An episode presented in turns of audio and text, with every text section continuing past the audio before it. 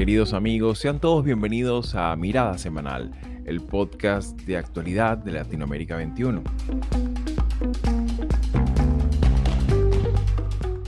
Como todos los domingos, analizaremos las principales noticias de la semana con el respaldo intelectual de Marisabel Riera y Manuel Alcántara Sáez.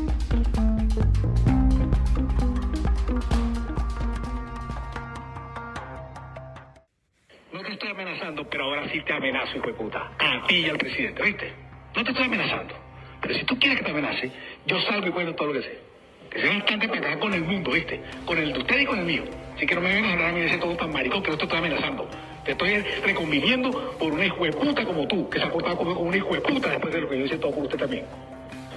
Tienes huevo venir a decirme que amenaza que se el presidente. ¿Quieres esa pelea? ¿Quieres esa puta pelea? Dime cuándo la quieres.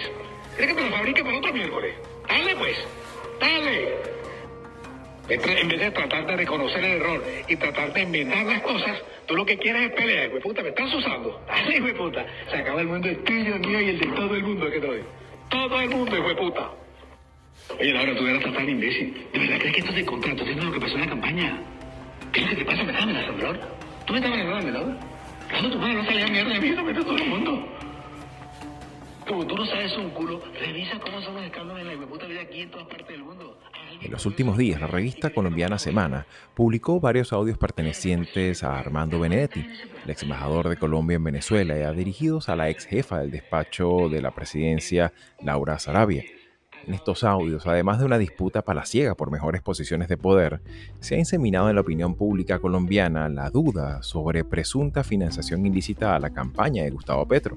Si bien los audios de momento no implican carga probatoria alguna en contra del primer mandatario, ciertamente revela aspectos muy sórdidos de una forma de hacer política que durante años el propio Petro ha cuestionado y sobre lo cual ha construido buena parte de su narrativa. Si bien se desconoce el alcance que pudiera llegar a tener estas publicaciones, de momento ha significado nuevas destituciones y la suspensión del proceso legislativo de las principales reformas de su gestión.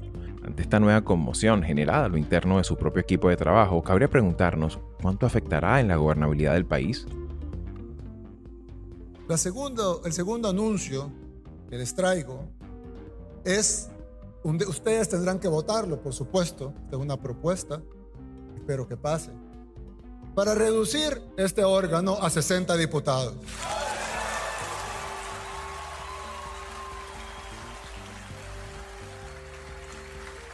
Vamos a reducir esta asamblea a 60 diputados como era antes de que se firmaran los falsos acuerdos de paz.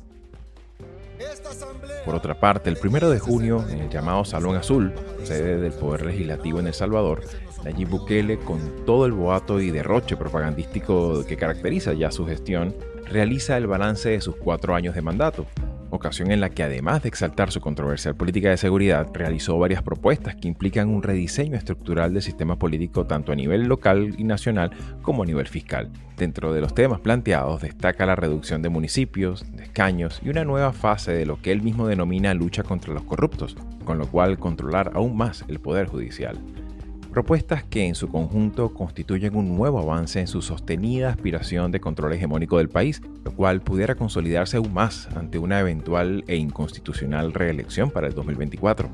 Conocido ya su balance de estos cuatro años, cabría preguntarnos, ¿son fundadas las preocupaciones sobre la deriva hegemónica de la gestión de Bukele?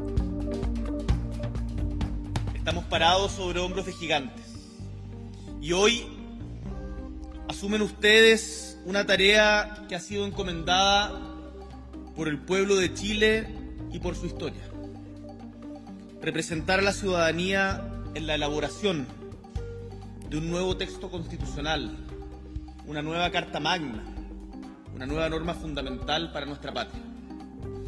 Este Consejo se instala hoy porque hemos logrado, recorriendo un largo camino, que primen los acuerdos.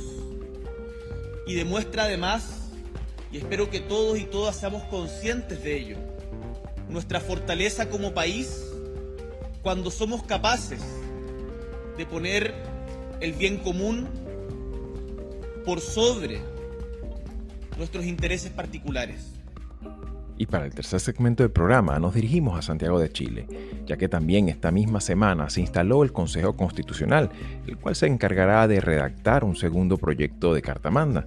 50 consejeros presididos por la abogada Beatriz Evia del Partido Republicano, encargados de revisar, debatir y redactar una nueva constitución, la cual será refrendada el 17 de diciembre del 2023. Un proceso deliberante que parte desde la propuesta previa elaborada por la comisión experta y que se extenderá hasta el 7 de octubre para obtener una versión definitiva con lo cual se abre una nueva fase política que si bien está controlada mayoritariamente por la derecha, se deberá garantizar apertura y concesiones que permitan regenerar la confianza institucional de todos los chilenos. En este contexto, la gran pregunta sería, ¿podrá conseguirlo este nuevo Consejo Constitucional? Soy Xavier Rodríguez Franco, les hablo desde Houston, Estados Unidos, y hoy es domingo 11 de junio de 2023. Y bien amigos, sean todos bienvenidos una vez más a Mirada Semanal, ya adentrados con vigor en el mes de junio y con muchísimas noticias, con muchísimas cosas que examinar. Y por supuesto, para comenzar, es inevitable tener que hacer referencia a lo ocurrido con este tema que incluso lo publica la propia eh, revista Semana, que es una revista, digamos, de, tradicional en el contexto y sobre todo en el ámbito comunicacional colombiano estos audios del quien fuera el ex embajador de, de, Colombia en Venezuela y que de alguna manera pues pudieran poner sobre la mesa nuevamente ese déjà vu que vivimos particularmente en Colombia con este tema de eh, una presunta eh, financiación ilegal o una presunta financiación de actores no tan bienvenidos en la democracia eh, colombiana. Y en ese sentido, por supuesto, es, acto seguido salió el propio presidente Petro diciendo pues que hasta ahora con apego a los datos y a la, y a la evidencia pues presentada, no hay todavía ni, no hay ningún tipo de elemento que pudiera incriminarlo directamente. Sin embargo, queda la duda abierta, ¿no? Y sobre todo en un momento particularmente tenso porque está todavía en ciernes eh, esta reforma eh, general, que, bueno, una reforma que se traduce en el ámbito legislativo entre 35 reformas que tocan los más distintos ámbitos de la vida política, social y económica del país y que, claro, hasta ahora, de momento, eh, solamente ha sido aprobado uno. En este sentido, Marisabel, me gustaría un poco tu apreciación de, lo ocurrido. Por, lo, por momentos, obviamente, no nos vamos a, a, meter en la profundidad de proyectar qué puede pasar, ¿no? Pero sí, por lo menos, de acuerdo a lo que ha ocurrido y lo que se ha confirmado en los últimos días, ¿cómo miras tú todo este incidente, Marisabel? Bueno, en principio yo creo que hay que separar lo sórdido del tema porque eso realmente no, no creo que, es decir, eso aumenta el tráfico en, páginas web, pero en realidad me parece que lo más grave aquí, por una parte, es que es el precio del pragmatismo. A veces eh, los políticos piensan que formando estas coaliciones, y no me refiero a las coaliciones eh, de, los partidos que acompañan a Petro, me refiero a verse eh, involucrado con figuras como Benedetti, por ejemplo, que, que tiene un equipaje bien pesado, eh, no solamente desde el punto de vista de su trayectoria política, ¿no? Yo diría de, la, de su propia capacidad como operador político, eso tiene un peso, eso se transfiere, bien sea cuando fue asesor de la campaña, a la campaña política y luego como parte del gobierno. Eso se transfiere y eso tiene un costo político y Petro lo está pagando en este momento. Eso es lo grave, porque él puede tratar de desvincularse sobre todo alegando que es falso eh, lo del el financiamiento, que eh, eso eh, está muy lejos de la realidad, que él hizo una campaña transparente. Eso ahora no es que está puesto en duda, se había hablado de eso en un momento, pero ahora con este personaje, con las características que conocemos de él, eso le, le incorpora, le, trae a, a Petro un elemento adicional que va necesariamente a perjudicar su agenda. Y esto lo hemos hablado en otros episodios, sí. Xavi y Manolo, y ya su propia coalición lo dijo, vamos a, parar esto aquí, es detener una agenda política por un ruido traído por el propio Petro en su búsqueda quizás de inyectar un poco de pragmatismo. Pero por otra parte, lo inquietante es que seguimos viendo en Colombia, vuelve otra vez a cuestionarse no la legitimidad de un gobierno, sino la, desde el punto de vista de la moral y de la, ética, esto va a tener repercusiones muy serias, más allá del tema de la agenda política. Claro, y que ciertamente se ha puesto también, sobre todo en la opinión pública, todo lo que se vivió con el caso de Ernesto Samper y, las implicaciones posteriores que tuvieron, sobre todo para su, para su gestión. Pero ahí hay un elemento también importante que me gustaría un poco eh, consultar tu apreciación, Manolo, que tiene que ver un poco con, incluso hasta con el propio personaje. Armando Benedetti fue una persona que incluso durante el tiempo que, estuvo en un tema tan sensible para la, la, diplomacia colombiana, que es la relación con Venezuela, fue un personaje que incluso fue muy, muy socarrón, fue muy eh, levantisco, dio declaraciones totalmente fuera de tono sobre el sistema político venezolano, sobre la dinámica política opositora venezolana, dio, dio, dio palabras que son totalmente impropias para un embajador y sobre todo tomando en consideración dónde estaba yendo, porque no lo mandaron a Sri Lanka, ¿no? Lo mandaron a Venezuela. Entonces, claro, en ese sentido, me gustaría un poco también tu valoración, Manolo, sobre todo también teniendo en cuenta que Petro recién avanza, recién comienza, tiene una agenda política muy ambiciosa, pero que ciertamente, así como tiene mucha gente que le respalda con decisión, también hay gente que lo adversa y ante la menor duda, pues por supuesto se reactiva en todo el sentido de contestación que puede existir en, en una Colombia que tradicionalmente ha sido un país que, bueno, siempre ha estado eh, gobernado por una perspectiva un poco más conservadora. ¿Cómo miras tú este, este panorama? Mira, Xavi, a propósito del apoyo, ahora mismo eh, Petro tiene un 34% de aprobación y un 59% de desaprobación. ¿no? Es el, el, el, momento ahora mismo más negativo desde los últimos de los 10 meses que lleva en el, en poder. Y, tomando al hilo de lo que ha dicho Marisabel, quiero quiero abundar en este problema de la improvisación que es la política, o sea, que es la política en Colombia hoy en día. Eh, o sea, que este, mm, eh, este presidente que comenzó en su equipo de gobierno, repito, hace 10 meses, con 19 personas, exactamente 18 ministros, ministras y una jefa de gabinete, ahora mismo solo le quedan 8 es decir, en, en, un lapso de 11 meses ha quemado mm, a 11 mm, personas. ¿no? Tres, mm, dos ministras y un ministro en, en, la crisis de febrero, luego siete en la crisis de finales de, de abril y ahora su jefa de gabinete. Jefa de gabinete que había eh, alcanzado un poder insólito, eh, que se había hecho en el poder. Eh, yo creo que debería ser una mujer muy eficiente y muy valiosa en apenas, en apenas este tiempo, porque, porque Petro no la conocía de antes. Eh, Laura Sarabia venía de las filas de Armando Benedetti, de este personaje que es cuanto menos verdaderamente, verdaderamente lo habéis dicho muy bien, oscuro, ¿no? Un personaje que venía del, del que venía del partido de la U, que se hizo hueco entre las filas de, Petro, que eh, no tuvo el premio mayor que él habría querido, que es un ministerio, pero sí una embajada tan importante como es la embajada de Venezuela, eh, en Venezuela, cuando además estaban recuperando las, eh, las relaciones entre ambos, dos, entre ambos países, pero que estaba insatisfecho claramente. ¿no? Entonces, esta denuncia de una financiación en torno a 3 millones de dólares, una financiación indebida, que, que, no es una denuncia, es un comentario en un, en un audio, o sea que todavía no está procesado, pues claro, hace muchísimo daño al, al, propio proceso político colombiano, y, pero repito, pone de relieve una de las grandes debilidades eh, de, eh, de, Petro. ¿Y cuál es la respuesta de Petro a esto? Bueno, eh, el famoso golpe blando, ¿no? Esta, esta idea de que posiblemente esté en la cabeza de, del propio Petro, del recuerdo de cuando fue inhabilitado como alcalde de Bogotá hace justo 10 años, que no, hay, que no hace sino enturbiar, ¿no? El, el, juego político colombiano, porque, como hemos dicho muchas veces, definir un golpe es eh, sí. un golpe de Estado es difícil y parece que el, el, común denominador es que golpes cuando se utiliza la violencia.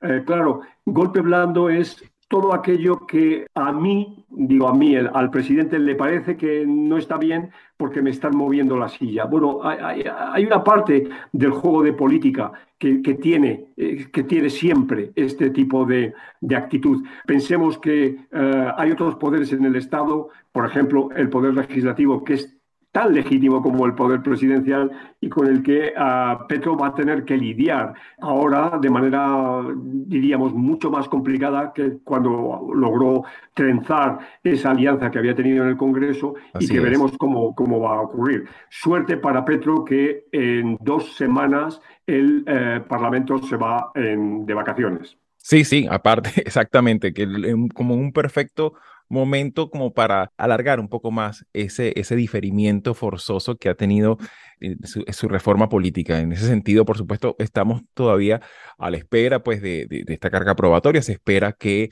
tanto Sarabia como, como Benedetti comparezcan, si es que termina de, de ocurrir, porque bueno, eh, se sospecha también de que haya posibilidad de fuga, por, sobre todo por el caso de Armando Benedetti, pero bueno, todavía no nos podemos meter en, en, en la especulación del futuro. Xavi, has citado antes a, a, Semana, ¿no? Es también triste el ataque de, de Petro a, a, esta prestigiosa revista, ¿no? O sea, un presidente uno más, ¿no? Que se, eh, que sí. se enreda con, eh, con, con, la prensa, con los medios de comunicación, ¿no? Claro, claro, y que, y que evidentemente pues también esta misma semana se, se, se, se, vio pues en, en, el propio gobierno pues esa necesidad de que bueno, vamos a buscar la forma de respaldar la gestión, vamos a convocar movilizaciones de pueblo, buscar la manera de, de alimentar ese, ese, ese espíritu, ¿no? De, de, que comentabas del golpe blando, que bueno, ya es un clásico también en Sudamérica, no es exclusivo de, de, de Petro, y que ciertamente pues tensa aún más y llena de más de crispación un entorno político ya por sí con muchísima, con muchísima crispación política previo a este, a este incidente. De todas formas, bueno, vamos a seguir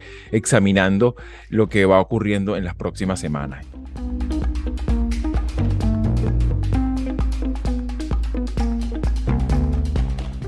Y para pasar a nuestro segundo tema de, de, de la semana, este mes de junio, el primero de junio más específicamente, Nayib Bukele hace su, balance de los primeros cuatro años de, su mandato, un mandato cargado con muchísimas controversias, con un espíritu casi que refundacional en, en su forma de gobernar y sobre todo eh, ese mismo día eh, fue una sesión larga en el, lo que llaman el, el, Salón Azul y claro, una misma una asamblea legislativa que además de su mayoría eh, notoria y ruidosa, eh, ciertamente ha, sido escenario pues de, de muchísimos elementos que hablan de un estilo de gobierno bastante particular y bastante autocrático. En este sentido, eh, dentro de las cosas que, que dijo, se planteaba la reforma de político-administrativa del, del, Estado, una reforma que implicaría una reducción del número de alcaldías del país de 262 a 44 y también una reducción importante de diputados del órgano legislativo, pasándolos de 84 diputados, que es cuando la cantidad que tiene actualmente, a, un número de 60, lo cual por supuesto implica a menos de nueve, de nueve meses de, la elección, tanto presidencial como regional, que se tiene prevista para el 2024, genera una, una conmoción y un cambio estructural eh, generalizado, no tan solo para el propio sistema electoral, sino también para la dinámica interna de los partidos. Está, todavía en ciernes todo este tema de, la, de las primarias que, celebran lo, los, los, partidos en, en, El Salvador, pero además de esto, por supuesto, esto redibuja todo el tema presupuestario, todo el tema fiscal, todo el tema también de organización territorial y de, por supuesto, lo que muchos sospechan con cierta razón, ese control casi que hegemónico del partido de Bukele de, de Nuevas Ideas.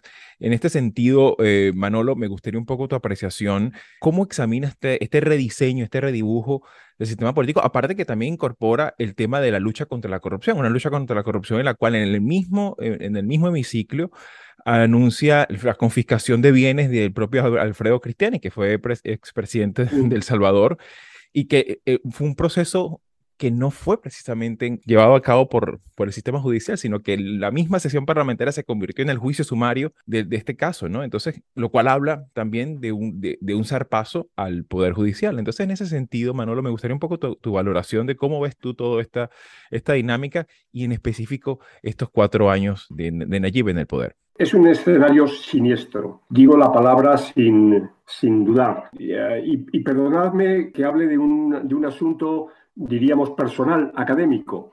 Eh, en la Universidad de Salamanca tenemos desde hace más de 25 años un proyecto de investigación que eh, se basa sobre una idea muy simple y es entrevistar en entrevistas personales y, por supuesto, garantizando el anonimato, entrevistar a muestras representativas de diputados de todos los congresos de América Latina. Bueno, esto lo hemos venido haciendo ininterrumpidamente, repito, desde 1900, exactamente desde 1994. En El Salvador, como su asamblea es cada tres años, hemos podido entrevistar desde 1994 hasta la actualidad a todas las asambleas, excepto la actual, donde el equipo de investigadores de la Universidad de Salamanca no se le permitió llevar a cabo las, las eh, entrevistas. O sea, es un caso insólito que no nos ha ocurrido en Venezuela, que no nos ha ocurrido en Nicaragua, pero nos ha ocurrido en El Salvador. O sea, esto para que, para que nos demos cuenta, quienes nos escuchan, de qué, de qué tipo de país estamos, de estamos hablando. Bukele, antes de ser presidente, fue alcalde del nuevo Cuzcatlán fue alcalde de San Salvador. En ese momento pidió incrementar el FODES, que es el fondo, un, fondo que, tenían los, los, municipios del 8 al 10% en términos presupuestales. Y cuando llegó a la presidencia esto lo eliminó. Y ahora dice, los alcaldes, dice textualmente, no hacen nada y roban dinero. Es decir, claro, es una idea que en, cierto sentido es Vox Populi y que, y que puede tener un fundamento, pero la utiliza demagógicamente para disminuir, como bien has dicho, de 262 a 44 municipios y también el número de diputados. ¿no?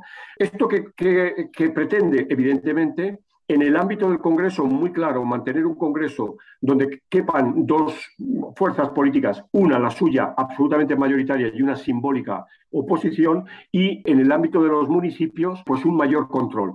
Que se pueda disminuir el número de municipios en un país, bueno, puede ser, pero para eso tenemos que tener un estudio, para eso tenemos que tener un análisis suficientemente claro y yo no he visto eh, ninguno, salvo la palabra eh, del todopoderoso y siniestro Bukele.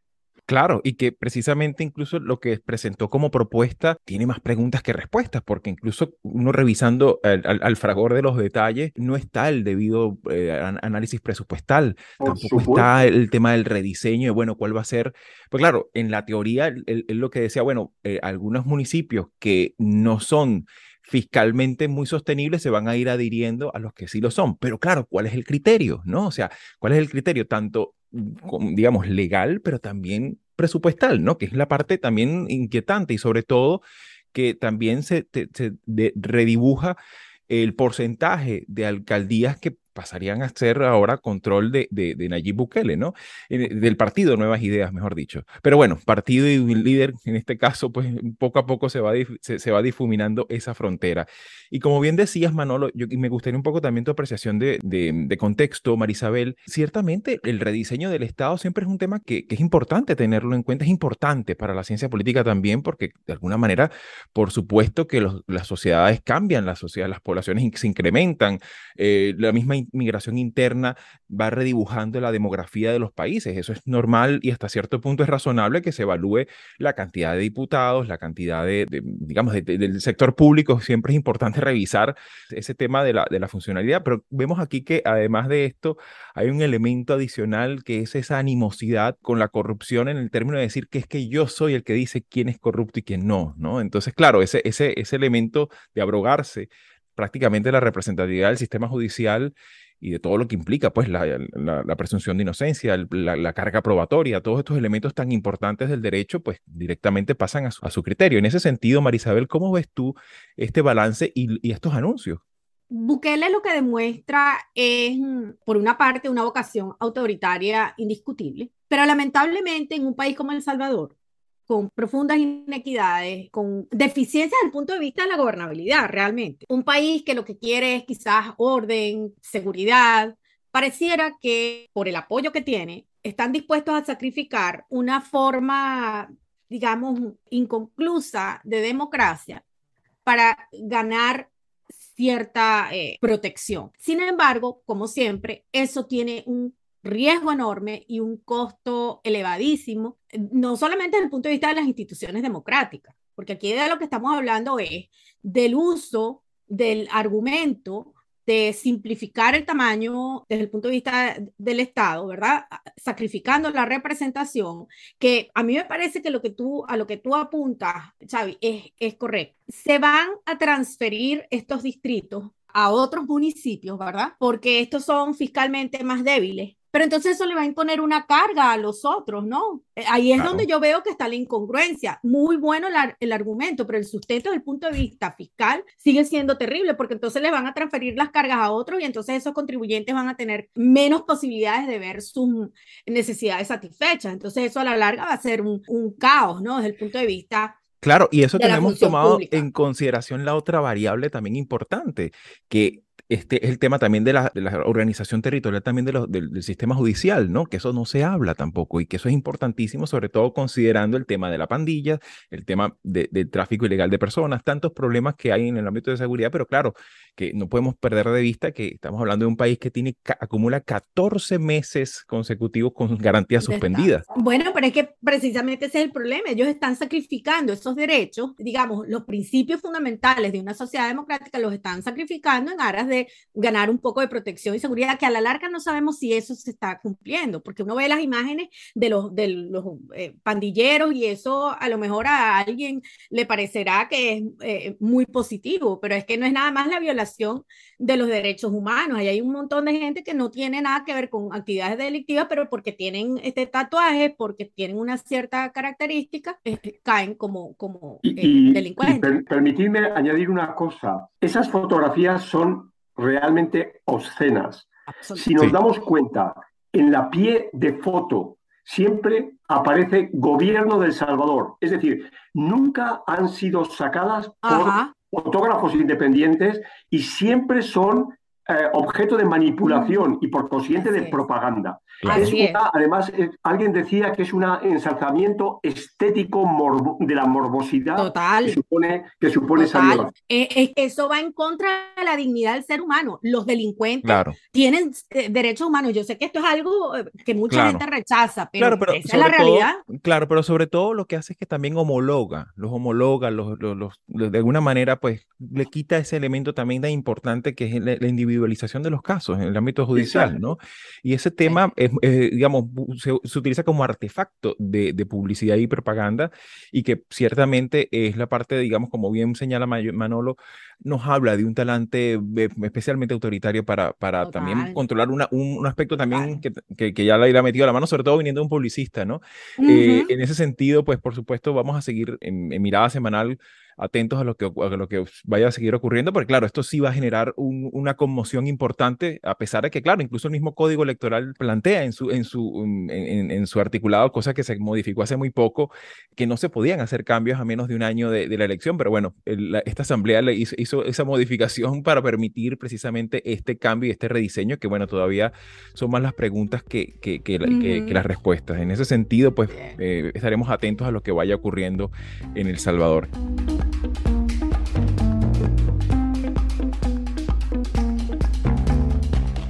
Para el tercer segmento del programa, yendo totalmente al, sur de nuestro hemisferio, nos vamos a Chile, donde este, este, mes de, este mes de junio también inicia sesiones, la primera sesión oficial del nuevo Consejo Constitucional se instala formalmente y elige la mesa directiva, que bueno, eh, iniciará las sesiones deliberantes que ciertamente no parten de cero, ciertamente parten no tan solo de lo vivido en, en Chile, en, el último, en, los últimos, en los últimos dos años, sino también incorpora un anteproyecto elaborado eh, en los últimos tres meses que, mm, digamos, un, un conjunto de expertos que han hecho, obviamente, eh, una gran labor para examinar sobre todo cuáles son los elementos que, que, no trastoquen, digamos, principios fundamentales del derecho y que de alguna manera pues preserven ese espacio común donde puedan encontrarse de una vez por todas eh, todas las sensibilidades, tanto políticas como incluso hasta territoriales, que componen el propio Chile. En este sentido, eh, Marisabel, me gustaría un poco tu apreciación de conjunto sobre cómo ves esta, esta dinámica que de alguna manera, en cuanto arranque, obviamente esto va a ser refrendado por la soberanía popular en, específicamente el 17 de diciembre, una vez que sea aprobado el, texto final, pero eh, me gustaría un poco tu apreciación sobre todo este proceso, que bueno, es un proceso constituyente largo, complejo, no libre de, crispación y, dificultades, pero bueno, de alguna manera también es modélico en muchos aspectos en América Latina. Sabes que estaba leyendo un, trabajo de Claudia Hayes al respecto. Y yo creo que, bueno, por una parte es entender que este proceso no comenzó con, con este más reciente intento, ¿no? Hubo un intento previo y Creo que la lección debería ser que para todo proceso constituyente, para todo proceso de revisión de esa eh, de la Carta Fundamental, tiene que haber un espacio de, consenso y de representación que se pueda sostener en el tiempo, digamos, que, que, abarque el, proceso de, del borrador y de todo lo que es la, el referendo aprobatorio. Y lamentablemente lo que uno observa es que en estos episodios, sobre todo el anterior, el, pareciera la lectura no es que la gente quiere algo de extrema eh, izquierda o de extrema derecha. Por supuesto, hay sectores que quieren que permanezca el status quo, pero también es importante que haya una visión amplia de incorporación de todos los sectores, a pesar de que quedaron algunos por fuera a la hora de, armar esta etapa del proceso. Quedaron algunos por fuera, la, la centroizquierda, pero la lección tiene que ser que no se trata de la refundación del país, sino de entender que el país pasó de las protestas del 2019 a querer un cambio profundo Claro. Eh, pero ese cambio profundo no necesariamente implicaba la redefinición de sus instituciones. Y eso lo hemos hablado antes en el, aquí en el podcast. La gente quiere que haya unas medidas, yo no diría pragmáticas, pero sí que coincidan, que es donde se encuentren todos los sectores. Y es lo que algunos aspiran que este, esta etapa del proceso sea capaz de, entender. Eso no lo sabemos. Claro, claro, que ahora, por supuesto, hay una nueva correlación de fuerzas en, este, órgano y que de alguna manera, si, si algo no se podrá decir, pues es que no ha tenido el concurso de la voluntad popular, ¿no? O sea, se podrán tener eh, objeciones, pero claro, el tema yo creo que lo más delicado es generar adherencia, o sea, que el texto genere una adherencia, podamos tener un mínimo de, de sintonía y sentido de pertenencia a esa nueva constitución. En ese sentido, eh, Manolo, me gustaría también tu apreciación de conjunto, sobre todo considerando también que, bueno, ciertamente lo que, lo que viene ahora también hay muchísima expectativa de, bueno, cuál, cuál va a ser la reacción y la, y, la aceptación que pueda tener este texto cuando sea ya que, que, vea la luz del día, ¿no? Eh, mira, inevitablemente un proceso constituyente en paralelo a la vida política normal siempre es mucho más complejo, porque la vida política normal evidentemente contamina al propio proceso constituyente. ¿no? Y es un proceso además de aprendizaje de unos y otros. Yo creo que Boric está aprendiendo mucho. Su último discurso ha sido un gran discurso, ¿no? Para ya de alguien que ya está, que empieza a estar aposentado, ¿no? En, el poder. Incluso la propia clase política, ¿no? Cuando mm, en el anterior proceso, inmediatamente anterior proceso, se celebró la toma de posesión, es decir, lo, lo mismo que ha pasado esta semana, fue un esperpento, ¿no? Los 154 miembros de la entonces eh, convención constitucional fue verdaderamente un, espectáculo, ¿no? un espectáculo absolutamente atrabiliario. Eh, sin embargo, ahora, eh, en esta semana pasada, era otra cosa. El, la institucionalidad, la seriedad, el rigor, las palabras de unos y otros fueron ya un signo de gran madurez. Estamos hablando de un Consejo Constitucional, lo habéis dicho, de 50 miembros, tenía 51, pero ha quedado en 50 porque hay un miembro acusado, ha tenido problemas la justicia y que retoman el documento que han elaborado 24 integrantes de una comisión experta, ¿no? O sea, es decir, y esos 24 eh, ya, ya han hecho el trabajo, el trabajo duro. Ahora el trabajo de recopilación, el trabajo teórico, ¿no? Eh, pensemos que Chile tiene una riqueza constitucional enorme. Para que nos demos cuenta, la Constitución, la Constitución de 1980 había sido, eh, había sufrido 64 reformas, ¿no? Y en este caso eh, ya se avanza con, por ejemplo, con la declaración de, de Chile como Estado social y democrático de derecho, con el reconocimiento de los pueblos indígenas, con posiblemente una limitación al 5% eh, como umbral electoral para acceder a la Cámara, al Congreso de los Diputados, con el reforzamiento del presidencialismo. Eh, son, son datos que tenemos, pero que claro, que ahora mismo es el Consejo Constitucional que va a empezar a trabajar sabiendo que, bueno, dos terceras partes está en manos de la derecha, ¿no? Es decir, está, eh, dicho de otra manera, el, gobierno solo tiene un, tercio. Entonces, es evidente que eh, el panorama eh, va a ser muy diferente al que se produjo con el rechazo del anterior, de la anterior carta en septiembre del año pasado, cuando el 62% eh, la repudió. ¿no? En, esta, en este Consejo Constitucional estará conformado por cuatro comisiones. También, bueno, está lo que es el sistema político y reforma constitucional, función jurisdiccional, principios de derechos civiles y políticos y derechos económicos, sociales, culturales y ambientales, donde también se incorpora esa otra variable que no, que no, que no existía en el actual texto constitucional, que es el tema medioambiental, que es un aspecto muy importante de cara a una reforma. En ese sentido, pues por supuesto que vamos a seguir examinando lo que vaya aconteciendo en las próximas semanas, que bueno, esto recién arranca, ¿no? Sin embargo, también me gustaría, no quisiera desaprovechar la oportunidad y antes de despedir el programa, de hacer mención que mientras estamos grabando esta edición de, esta semana, eh, supimos la triste noticia de la, del fallecimiento de Alain Touraine, sociólogo que, bueno, para todo cientista social, así sea politólogo o economista, de alguna manera hemos tenido que lidiar con sus páginas, con su prolífica producción intelectual, eh, una, un referente, digamos, intercontinental de lo que es la, la, la, sociología, sobre todo es, inevitable también tener en consideración, hablando precisamente de Chile, un país del cual también de una forma muy saliente y muy notable, fue motivo de sus estudios.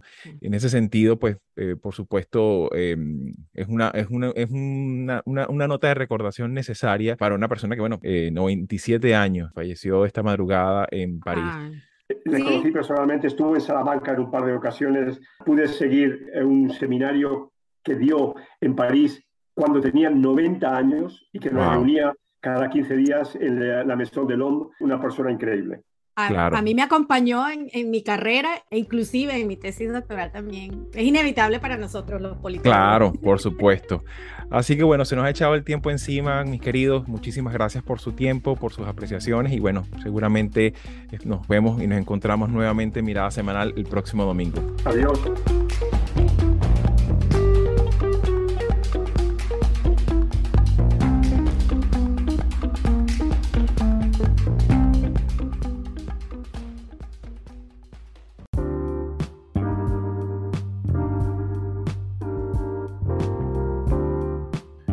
Los audios utilizados en este programa fueron obtenidos de la revista Semana, del canal de YouTube de Nayib Bukele y CNN Chile. Soy Xavier Rodríguez Franco y nos escuchamos en Mirada Semanal el próximo domingo.